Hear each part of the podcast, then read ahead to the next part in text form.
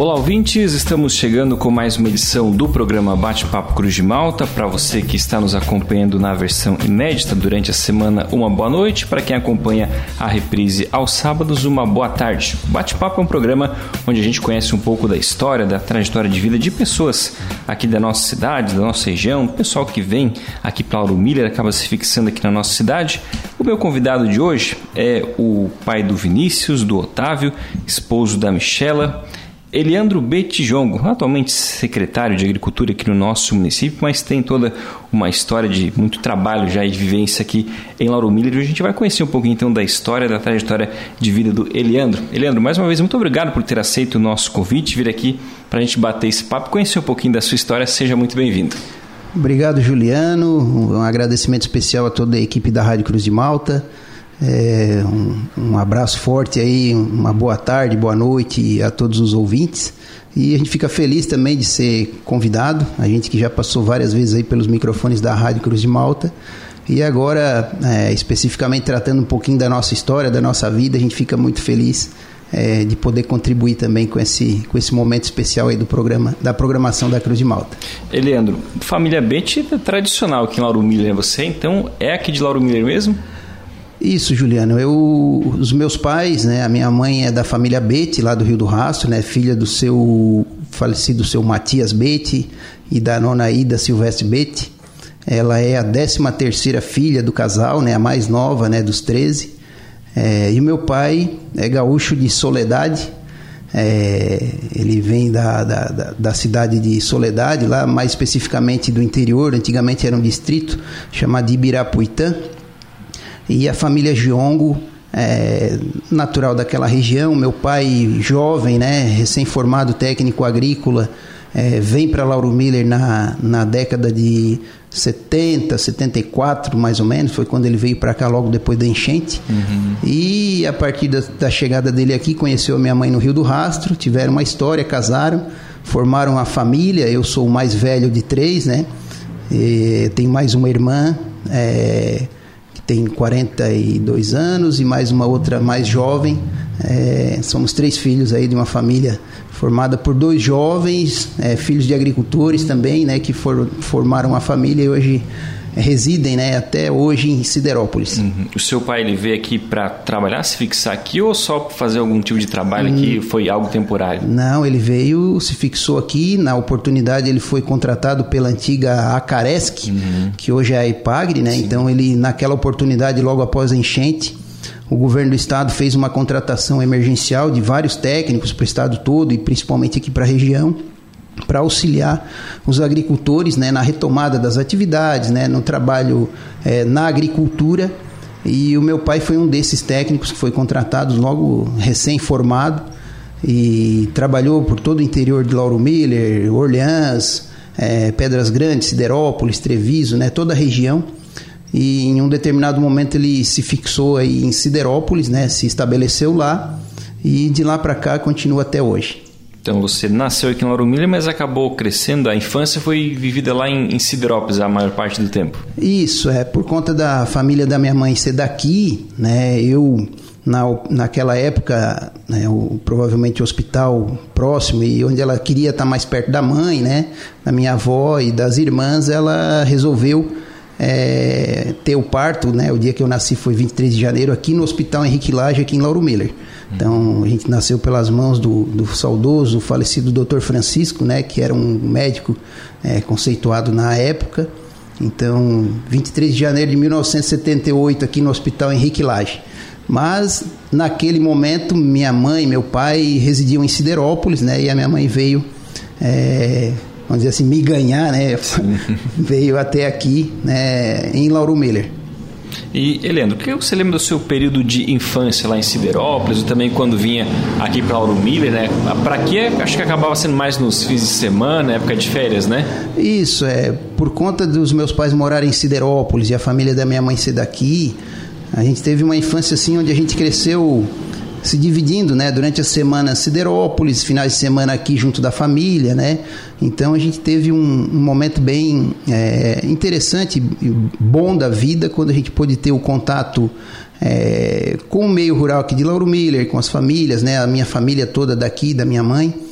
É, e lá em Siderópolis, a nossa vida de criança, né, de, de depois a nossa adolescência, onde desde a, do, do, início da minha, do meu desenvolvimento, né, a gente foi é, frequentando e convivendo com as famílias, né, dois municípios bastante parecidos, né, municípios pequenos, é, com características é, parecidas, né, municípios rurais, é, onde todo mundo se conhece. E a gente tem boas lembranças, né? A gente morava lá próximo, até hoje, né? Meus pais moram lá, próximo ao campo do Treviso ali, em Siderópolis, bem na chegadinha ali. Então a, a gente costumava é, jogar futebol direto naquele campo de futebol. Não jogava nada, né? Não era bom, mas a gente brincava, se divertia. É, por um período, né? A gente também morou lá em Siderópolis, próximo da da ferrovia, onde passava o trem. Então eu tenho uma lembrança boa assim do, daquele período em que a gente ouvia o trem chegar e a rua toda, né, as crianças todas da rua desciam para ver o trem passar, o trem que até hoje passa ali levando o carvão é, extraído na região. E foi um período bem interessante, bem bom, é, onde eu tive a oportunidade de estudar no Colégio Dom Orione, né? Fiz o meu ensino fundamental da primeira à quarta série no Colégio Dom Orione, é, da Fundação Orionita, né? E que funciona lá em Siderópolis até hoje. É, hoje ainda tenho a minha afilhada, né? Minha sobrinha, filha da minha irmã, que ainda estuda lá. Estudei no Colégio Estadual lá José do Patrocínio, né? Até a, o meu a, a oitava série na época, né? Então foi um período bem interessante, muito bom, onde a gente fez várias amizades. Dos 12 aos 15 anos fui escoteiro lá também. Uhum. Né? Então foi um, um início aí da minha, da minha adolescência e juventude, onde a gente pôde conviver e viver intensamente né, a cidade de Siderópolis e, e, também Lauro Miller, né, que como a gente falou, aos finais de semana a gente vinha para cá direto. Então foi um período bem é, divertido, onde a gente pôde viver a nossa adolescência, nossa, nosso período de infância e adolescência da melhor maneira possível. E nesse período também você convivia lá com, hoje é praticamente um lauromilense, né, que é o fisioterapeuta Diego Cifuentes, né, que Isso. já conversou com ele aqui, ele comentou que vocês viveram esse período da adolescência por lá juntos também, é, né? Uma coincidência legal assim, Juliana, é que quando a minha mãe estava grávida, é, ela foi morar numa casa que era vizinha da, da família do Diego. E a mãe do Diego estava grávida, esperando por ele também. Olha então, é, ele nasceu no dia 8 de janeiro, eu nasci no dia 23 de janeiro do mesmo ano. Então, as nossas mães fizeram pré-natal juntas, nós nascemos próximos um do outro, morávamos próximos e frequentamos por uma boa parte, por um bom período da nossa é, infância e adolescência os mesmos colégios, as mesmas instituições. E depois a vida nos traz de novo aqui para Lauro Miller, né? É, vivendo novamente a, a, realidade do município e tendo aí essa proximidade, né? O Diego hoje tem dois filhos, eu tenho dois filhos, o meu filho mais novo é afilhado de batismo do Diego e da Cris, então a vida nos traz às vezes essas oportunidades aí de a gente manter viva os laços aí de amizade e isso é gratificante. E Eliano, como você comentou, então até os 15 anos viveu lá em Siderópolis, né? Depois disso já já saiu, já deixou a casa, digamos assim, para ir em busca de estudos. Isso é. O, o, o fato do meu pai ter estudado escola agrotécnica, né, levou ele também a me direcionar para esse lado também. E, e, no ano de 1992 eu fiz um teste de seleção para um colégio agrícola. Na época, o Colégio Agrícola de Camboriú. É, eram, eram vários colégios, né, escolas técnicas federais que existiam. É, fiz lá no Rio Grande do Sul também, né, um teste na época na escola que meu pai se formou. E passei em algumas e uma delas foi a de Camboriú. E aí foi onde eu escolhi, né, ficar mais próximo de casa, né? Então, a partir dos 15 anos, eu fui para Camboriú estudar no colégio agrícola.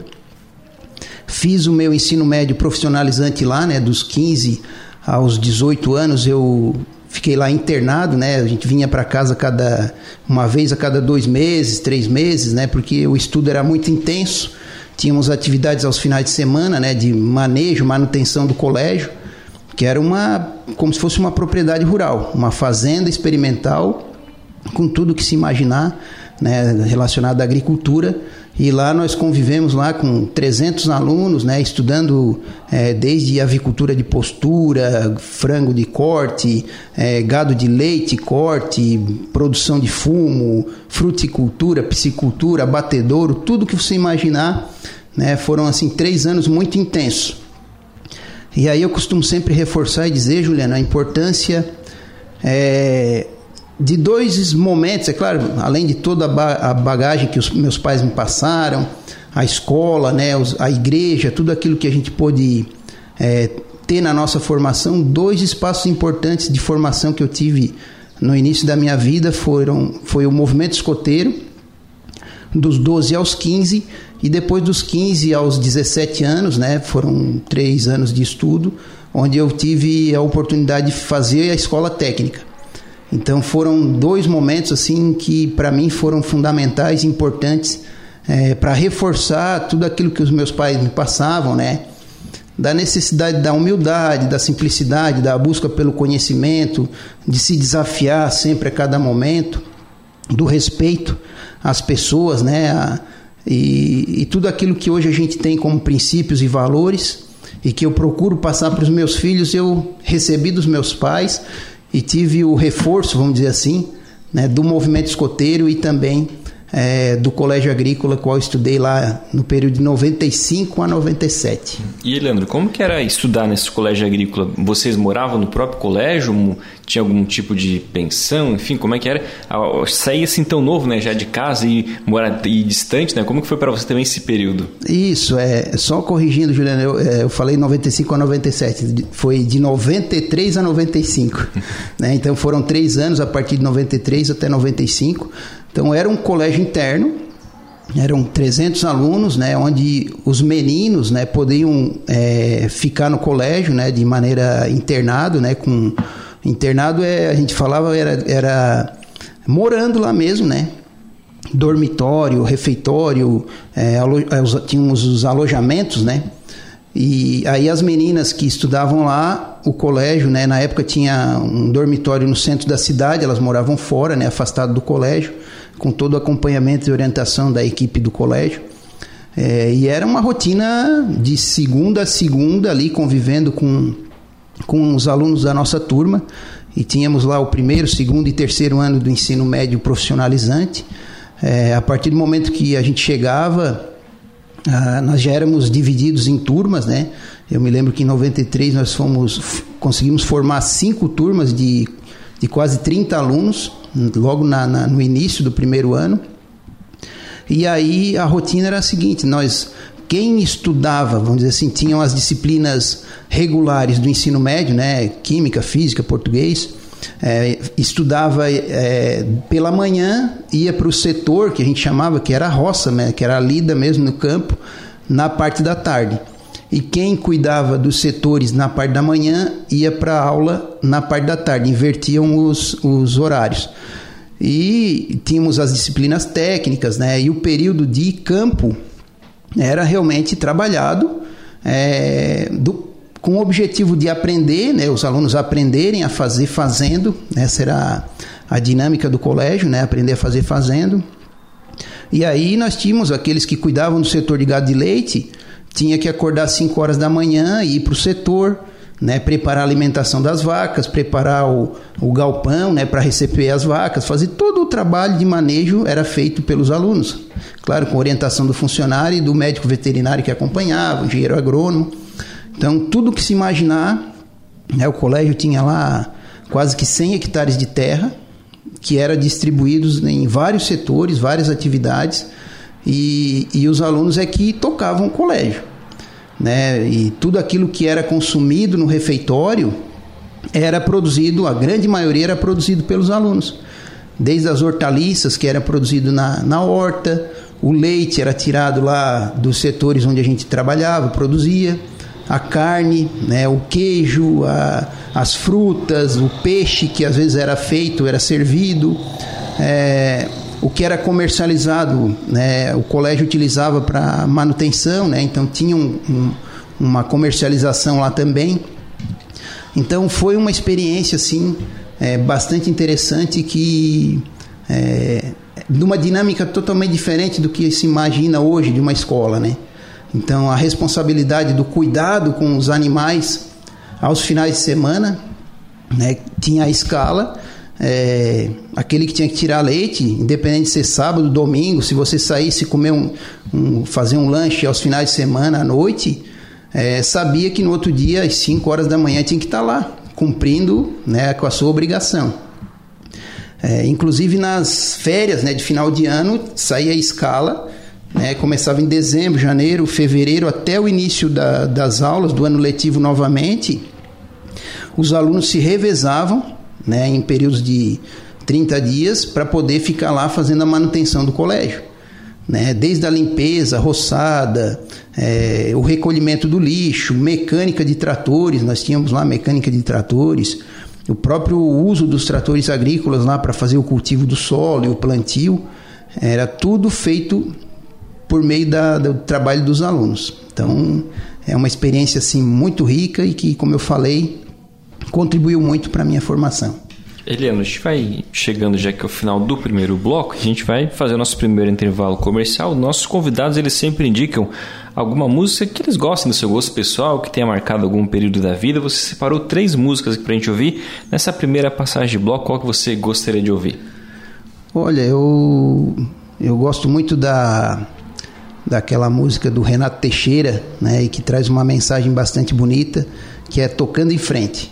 Então acho que vale a pena a gente ouvir e sempre refletir. Eu procuro às vezes quando eu gosto de de, de, descansar e refletir alguma coisa, fazer uma reflexão. É uma música que cabe bastante, traz uma letra bastante poética e bastante bonita. E eu acho que os ouvintes vão gostar também. E a gente vai então para o primeiro intervalo e volta na sequência com o bate-papo Cruz de Malta. Ando devagar, porque já tive pressa e levo esse sorriso, porque eu já chorei demais. Hoje me sinto mais forte, mais feliz, quem sabe eu só levo a certeza de que muito pouco eu sei. Nada sei. Conhecer as manhas e as manhãs, o sabor das massas e das maçãs. Preciso amor para poder pulsar. É preciso paz para poder sorrir. E é preciso a chuva.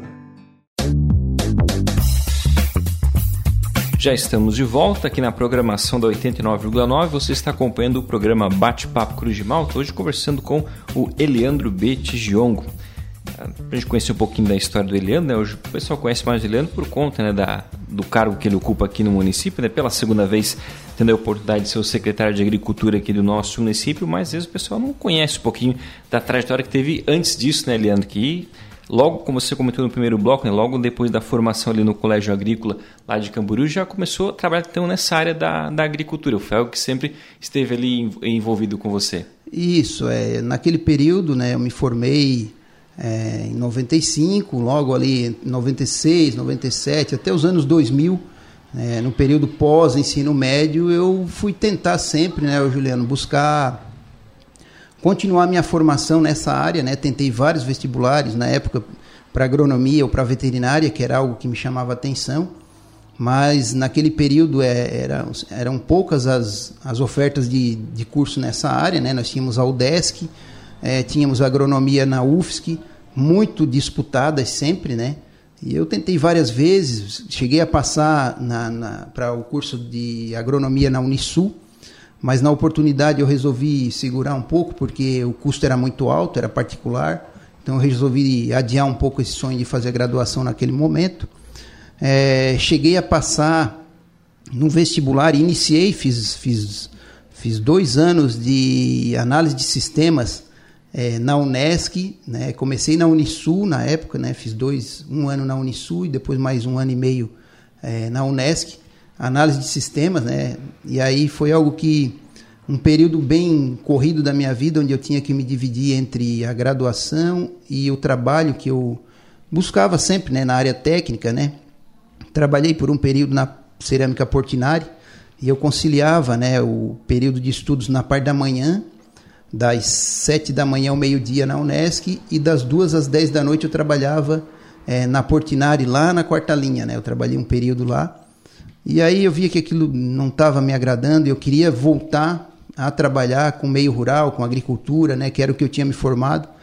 E aí foi onde eu tive a oportunidade de trabalhar na empresa Perdigão, antiga Perdigão. É, eu trabalhei por dois anos na granja de matrizes lá em Morro Grande, aqui próximo de nós, aqui na Esplanada e no Campo Bom. Uhum. Então eu trabalhei dois anos ali, né, como técnico. De, saindo de lá, eu, eu vim para Agrovêneto, aqui em Nova Veneza, trabalhei no frigorífico ali, é, um frigorífico, um abatedouro de aves. Né? Foi um período bom também que eu pude conhecer muito né, de como é que funcionava o frigorífico por dentro, né? aprendi muito. E naquele período, né, me dividindo entre trabalho, estudo, namoro, né, e, e, o, e, o, sonho, né, de casar e de poder me estabelecer numa região, no município, foi onde eu conheci a minha esposa, conheci a Michela, começamos a namorar a partir de 97, é, ficamos, namoramos, noivamos, e no ano de 2002, é, mais especificamente no dia 15 de junho, nós casamos. E eu costumo dizer, Juliano, que foi, na minha vida, assim, foi uma mudança é, onde eu, me, eu mudei meu estado civil, a minha, o meu, meu emprego, né, a minha atividade profissional e o meu município de residência. Né? Eu casei no dia 15 de junho. É, no dia 14, na sexta-feira antes do casamento, eu participei de uma seleção para trabalhar na contribuir para a organização na época do CDJOR, que foi o Centro de Desenvolvimento Jovem Rural. Então eu participei da seleção no dia 14, na sexta-feira, aqui em Lauro Miller, no meio dos preparativos para o casamento, né? Toda aquela preocupação, aquela correria, eu fazendo uma, uma seleção para vir trabalhar em Lauro Miller na época. E com a casa toda montada lá em Siderópolis, né? Já com um emprego é, constituído lá na Agrovêneto, lá em Nova Veneza. E ao final do dia, eu recebo a resposta de que eu tinha sido selecionado para vir trabalhar em Lauro Miller. E quando eu falei para a Michela, né, eu disse, não, eu passei na seleção e se eu quiser, já a partir de segunda eu já preciso viajar, tenho que ir para São Paulo, já tinha toda uma, um planejamento já a partir do momento da seleção. E se eu quiser, eu já começo segunda e já, já tenho que vir morar em Lauro Miller. Então, para ela, na época, né, com a família dela toda aqui, ela ficou feliz de poder permanecer junto da, dos pais. É, e eu resolvi aceitar o convite na época, né, de vir trabalhar no CDJOR. Então, por isso que eu digo que eu, no mesmo final de semana, eu mudei meu estado civil, mudei de profissão e mudei de cidade. E que foi a partir dali que eu me estabeleci em Lauro Miller, né, desde o dia oficialmente, né, porque como eu já falei, nasci aqui, toda a minha família é daqui, é, convivíamos com muita gente aqui da cidade. E mas me estabelecer mesmo oficialmente foi a partir do meu casamento no dia 15 de junho de 2002.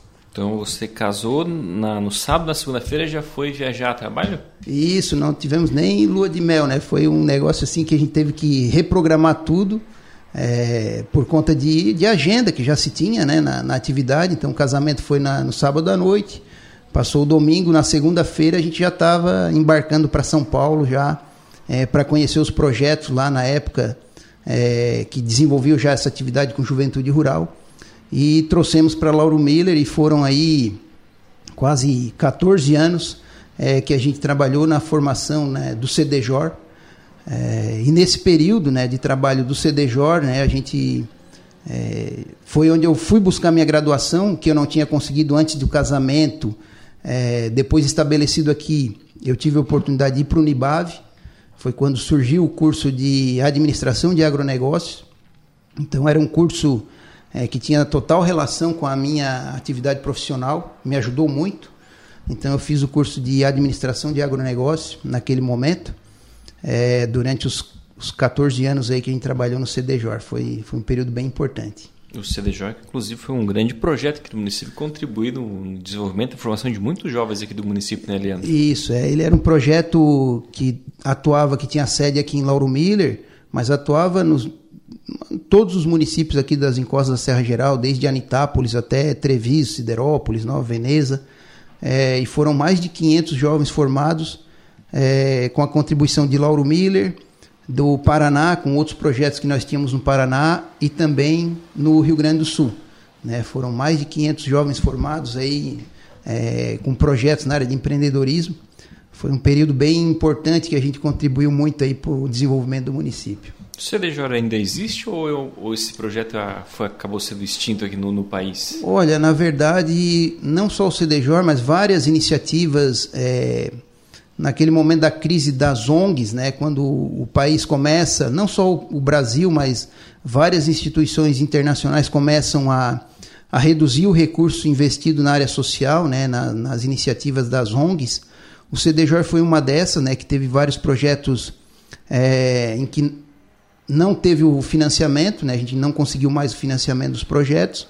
É, algumas por ter mudado o foco, né? Ao invés de trabalhar com juventude rural, eles resolveram trabalhar com outras áreas em outras regiões mais carentes, né? E aí naquele momento a gente acabou ficando, é, o CDJ acabando, acabou ficando prejudicado e tendo que suspender as atividades, né? Não só aqui em Lauro Miller, mas no país todo.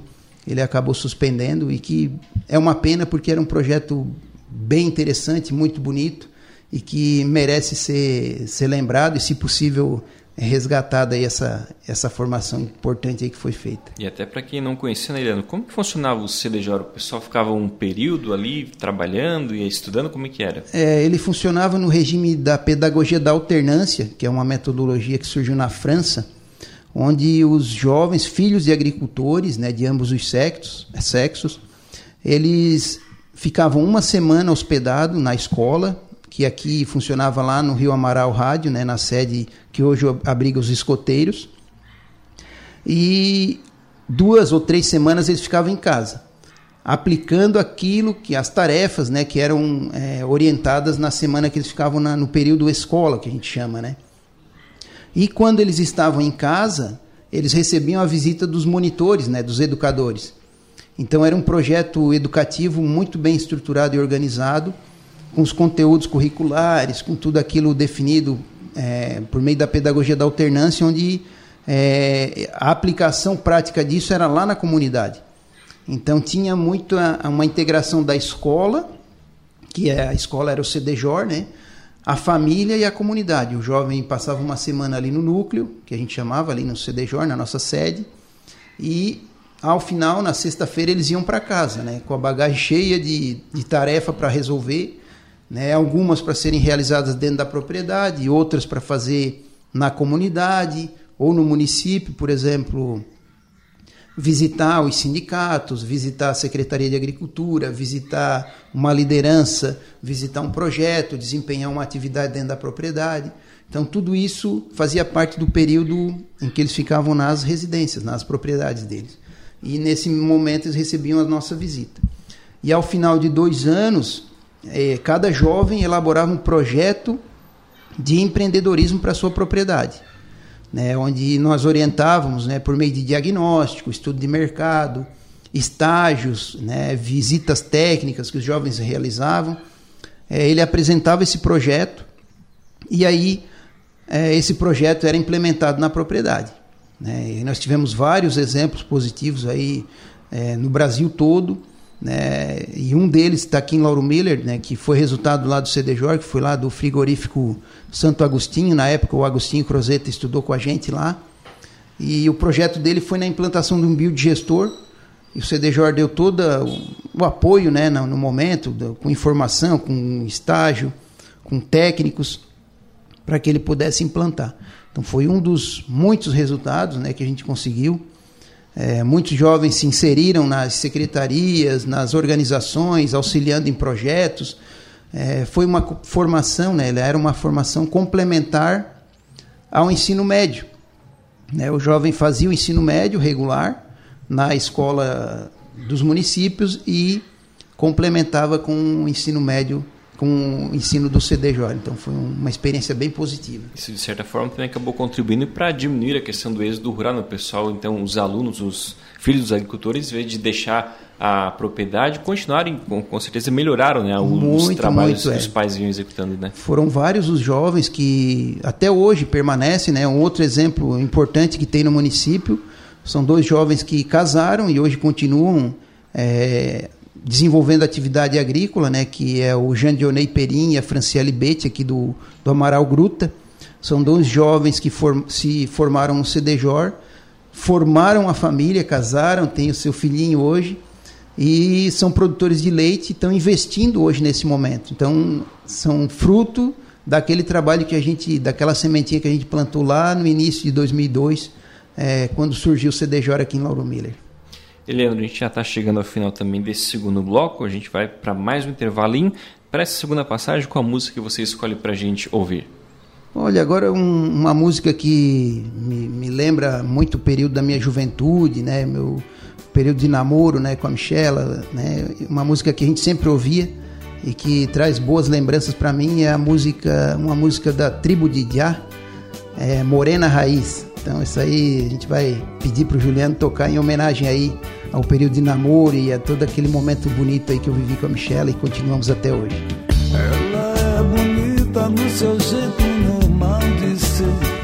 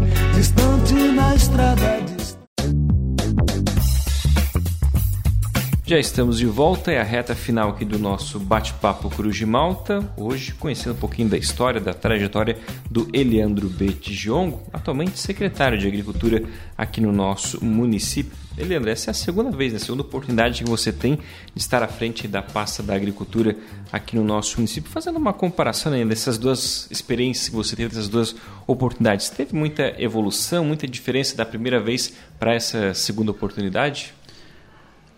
É, Juliano, as coisas mudam, né? O município se desenvolve, as tecnologias vão vindo, é, os agricultores vão estudando, vão buscando informação, a, a, informação vai chegando até as propriedades, né? Por meio da, da internet, né? Os meios de comunicação cada vez mais eh, evoluindo. E a gente vê, né, que o município avançou muito, né? São, eu fui, tive a oportunidade de ser, de coordenar a Secretaria de Agricultura entre 2013 e 2016 é, na época do mandato do, do ex-prefeito Fabrício, né? Foi uma oportunidade bastante interessante para mim que eu, eu pude fazer muito daquilo que na época do CDJ nós buscávamos nas prefeituras, né? Junto com os jovens, né? Então a gente de uma hora para outra a gente trocou de lado na mesa, né? A gente sentava, era recebido, a gente pedia, solicitava e de uma hora para outra, quando eu recebi o convite, eu pude está do lado do, do, do prefeito, está na, na, administração fazendo aquilo que a gente sempre idealizou né, para a agricultura. Né? E o município avançou muito. Né? Hoje, a, a prefeita Sayonara e a vice Soraya têm trabalhado muito é, no sentido de dar as condições para os secretários trabalharem. E não é diferente na agricultura. Né? A nossa secretaria hoje tem de forma inédita, né, cinco tratores agrícolas, três retas cavadeira, mais uma série de vários implementos, né, caminhões que estão à disposição da secretaria, é algo que nunca teve. Tá? Então, isso eu reforço sempre, digo que é de forma inédita que a gente tem essa condição hoje. Né? O ex-prefeito Fabrício deu a sua contribuição, contribuiu muito também para a agricultura. E hoje a prefeita Sayonara tem esse olhar, essa sensibilidade também é, para a causa do agricultor e não mede esforços para atender toda a nossa solicitação sempre. Né? Então, esses resultados a gente vê que gera um impacto positivo na, no município quando o município pode oferecer e possibilitar aos agricultores uma, uma condição melhor né, para poder realizar as suas atividades. Eu sei que muitos agricultores têm os seus equipamentos, mas nós temos muitos e muitos agricultores que dependem totalmente da Secretaria de Agricultura. Né? Então, nós temos 499 empreendimentos rurais no município, segundo dados do, do, do IBGE, e mais de 1.700 cadastros de agricultor aqui em Lauro Miller, né? Então a gente tem mais bloco, mais cadastros do que propriedades, né? São vários blocos de nota ou de cadastro por propriedade e que todos esses têm, vamos dizer assim, o direito de usufruir, de usar do serviço público oferecido pela secretaria. Então é uma demanda muito grande e que a secretaria precisa estar sempre bem organizadinha. Né? Então é uma experiência positiva a gente poder é, está passando mais uma vez pela secretaria. Eu sou muito grato à prefeita e à Soraya, né, a prefeita Sayonara e a vice Soraya, por ter me primeiro confiar no meu trabalho, né, e, e, e por reconhecer que a gente pode contribuir e, e a gente fazer alguma coisa de bom aí para o nosso município. A gente que nasceu aqui, que via o sofrimento, né, dos antepassados nossos, né, com relação à estrada, com as atividades, a lavoura né, a pastagem, todo aquele trabalho que hoje a gente vê que a gente consegue dar uma condição diferenciada para eles. Então isso é gratificante. E Leandro, hoje já começa a se discutir com mais força a questão da transição energética do carvão, né? deixar um pouco essa dependência da mineração. Você acredita que a agricultura é um dos caminhos que Lauro Miller deve percorrer para esses próximos anos para continuar se desenvolvendo, para ser ainda um município próspero? Com certeza, né? Eu acredito que a agricultura em si, né, e especificamente nossa cidade de Lauro Miller, ela tem três setores é, que são extremamente estratégicos, né, que um deles é a própria mineração, que, né, que não se pode negar a grande importância e a contribuição é, para o desenvolvimento de Lauro Miller, do que a gente é até hoje, do que a gente tem pela frente, né, o carvão, a extração do mineral, do carvão mineral, ela tem muito a contribuir e que deve ser valorizada e, e, e, e, a gente ser grato né, pelas empresas e pelos trabalhadores, as famílias que vivem e dependem da, da atividade de extração de carvão. E muitos desses que trabalham na mineração são agricultores, né? Eles conciliam a atividade de agricultura com a mineração. Então é o que se chama de pluriatividade na agricultura. Então, e a agricultura em si é um outro setor bastante estratégico e importante que junto com a mineração é, contribui muito para o retorno de CMS do município, para o retorno de, de, de recursos para os cofres públicos do município, para o município poder investir em saúde, infraestrutura, é, educação, né? Então, é, e além disso, Juliana, a gente tem o turismo. Né? São três setores extremamente estratégicos que a gente percebe e que podem caminhar juntos, né? é, que é a questão da agricultura, né, o nosso turismo e a mineração. Especificamente agricultura, eu costumo sempre reforçar a importância da gente valorizar sempre a agricultura de base familiar. Né, a agricultura familiar que tem hoje a, a legislação que regulamenta, é, e o agricultor em si, ele contribui com várias né, contribuições para a sociedade como um todo, mas em especial eu destaco sempre três. A primeira delas é com relação à produção de alimentos. Né, tudo aquilo que a gente consome na cidade vem das mãos, do suor, do trabalho, da dedicação da família de agricultores lá no meio rural. Então, só por isso nós já deveríamos ser gratos pelo resto da nossa vida por tudo aquilo que eles fazem por nós. Uma segunda grande contribuição tem a ver com com a ocupação dos espaços dos territórios do nosso município. Então, imagina o que seria de Lauro Miller se não fosse, por exemplo, as famílias lá da Capivara Alta, do Rio da Vaca, do, da Rocinha, né, lá do Rio Bonito Alto, do 107, do Palermo, é, dos Amarais aqui, tudo, se não fosse as famílias de agricultores familiares ali, vivendo ali, mantendo vivas as tradições, os costumes, os valores, a religiosidade, né? Em torno da, da religião, né?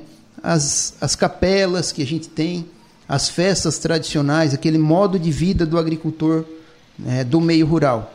E Eliana, você também já teve aí na, na sua carreira, né, experiências políticas. Foi por duas vezes candidato a vereador aqui no nosso município. Né? Como que foi essa experiência para você? Ainda tem alguma pretensão de disputar algum cargo público, seja vereador, prefeito, vice-prefeito, enfim, ainda a, a política, algo que ainda te atrai? Olha, Juliano, eu, pelo fato de a gente viver a política desde criança, meu pai é, foi vice-prefeito, foi secretário em Criciúma, é, foi vereador em Siderópolis, foi secretário também em Siderópolis. É, a política já está no sangue, né? A gente gosta e, e, sabe que a gente pode contribuir, a gente pode trabalhar e fazer um, é, dar a nossa contribuição para o município.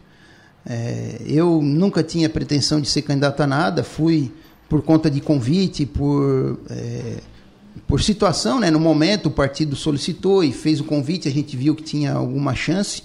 Resolvemos colocar o um nome por duas oportunidades, né? Infelizmente a gente não teve sucesso em nenhuma das duas, mas a gente contribuiu, né, para a formação, nosso partido, né? Hoje a gente tem ah, hoje o nosso vereador Lindomar Catania é do PSD, foi com a nossa contribuição, com a contribuição dos suplentes também, que a gente conseguiu eleger um, um vereador. É, nesse momento a gente não tem pretensão, né? a gente não sabe. É, hoje a, nós não temos interesse, mas o futuro, né? daqui a dois anos, a gente não sabe o que, pode acontecer. Né? Dizer que não, é, a gente não pode dizer, né, Juliano? Porque a, vida às vezes vai gerando oportunidades e a gente vai fazendo as escolhas e avaliando né, aquilo que é melhor para a gente, para a nossa família, para a sociedade como um todo se chegar no momento, né, o, o partido, né, achar que a gente tem é, condições de contribuir, a gente está sempre à disposição também. É, mas nesse momento eu estou focado muito na minha, na minha atividade, né, na Secretaria de Agricultura, no comércio que a gente tem hoje com a, com a Michela, a gente tem um comércio no Guatá que exige bastante também. É, eu estou fazendo meu mestrado lá na Unesc, né, eu, eu fiz a minha pós-graduação na época em gestão ambiental, licenciamento e perícia, lá no Unibave. É, foi um período onde eu tive também a oportunidade de ser professor lá. Eu, eu lecionei no curso de agronomia, no curso de administração, e foram cinco anos quase que eu trabalhei lá e, e por conta dessa minha pós-graduação. E aí depois eu sempre tinha aquele sonho, né, de ser, de fazer um mestrado, de continuar estudando. E no ano passado eu fui selecionado, né? Passei por uma banca lá de, de avaliadores, de professores lá da Unesc, e fui selecionado também para compor lá uma turma do mestrado em desenvolvimento socioeconômico. E, e eu estou encerrando hoje o primeiro ano. O ano que vem eu tenho ainda a elaboração da minha dissertação. É, e nesse momento, esse ano e o ano que vem, eu estou focado né, na, no meu mestrado é, e também no, minha, no meu compromisso é, com a prefeita e com a Secretaria de Agricultura para a gente poder fazer um trabalho da menor, melhor maneira possível. É, politicamente falando, né, o futuro, é, quem manda é Deus. Né? Então a gente deixa por conta dele, deixa nas mãos deles e, dele e que seja feita melhor a vontade dele. Eliano, já está chegando ao final do programa. A última pergunta que eu sempre deixo para os entrevistados é com relação ao legado. Por que você gostaria de ser lembrado daqui a alguns anos, quando alguém citar o nome do Eliandro? Qual o legado que você pretende deixar para os filhos, para os netos que virão? Pelo que você gostaria de ser lembrado no futuro? Olha, é, isso eu, eu também costumo sempre fazer esse exercício, né? Eu costumo imaginar assim, como é que seriam as situações, os momentos, se a gente não estivesse presente, né, como é que as pessoas reagiriam. É, e eu procuro sempre ser uma pessoa humilde, é, sempre ouvindo mais do que falando, embora a gente goste de falar bastante, né, Juliano? Mas sempre ouvindo muito as pessoas. E eu gostaria mesmo né, de ser lembrado como uma pessoa que manteve sempre a ética, os bons costumes, os valores, é, a responsabilidade né, principalmente no serviço público, né, e tudo aquilo que a gente é, pôde fazer, né, nas várias instituições que a gente passou, né, eu que tive, como eu falei, dos 12 aos 15 eu fui escoteiro, hoje eu contribuí para a criação do grupo escoteiro Serra do Rio do Rastro, continuo hoje como um dos membros, é, auxiliando naquilo que a gente pode na, no trabalho com as crianças, na minha experiência enquanto professor universitário, que foi positiva na minha vida, na formação dos meus filhos, no meu casamento, na vida na sociedade, na igreja onde a gente passa. Né? Eu procuro sempre e gostaria de ser lembrado, sim, né? como uma pessoa simples, humilde, mas que nunca é, mediu esforço para poder ajudar a toda e qualquer pessoa que, que sempre buscou. Né? Então, é, com um pouco daquilo que eu sei, né, com um pouco daquilo que às vezes tu ou outras pessoas podem saber, a gente juntos a gente pode seguir né, e caminhar. Eu sempre procuro dizer que é, sempre a nossa matemática tem que ser a do somar e multiplicar, né? Eu procuro sempre somar e multiplicar e nunca subtrair, né? E dividir, né? Eu sou de agregar, sempre de unir as pessoas, de resolver, de apaziguar. Então esse é o legado que eu gostaria de deixar aí para nossa sociedade. Eliandro, a gente já está chegando ao final do programa. Para encerrar, qual a música que você escolhe para a gente ouvir nessa reta final?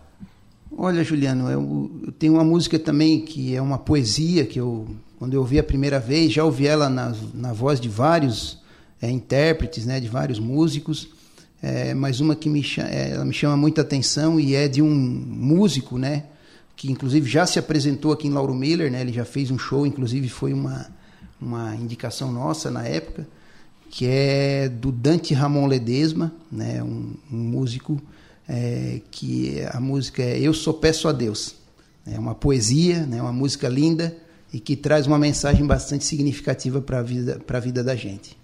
Esse então foi o Eleandro Beitiongo, entrevistado de hoje aqui no Bate-Papo Cruz de Malta. Muito obrigado pelo carinho da sua sintonia, pela audiência. Continue ligado aqui na programação. O Bate-Papo volta na próxima edição. Um grande abraço e até lá. Eu só peço a Deus.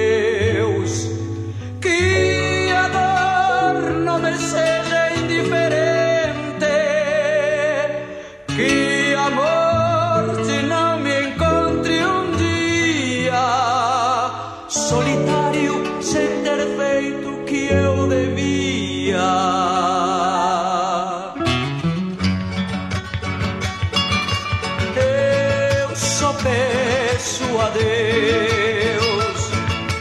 Que a justiça não me seja.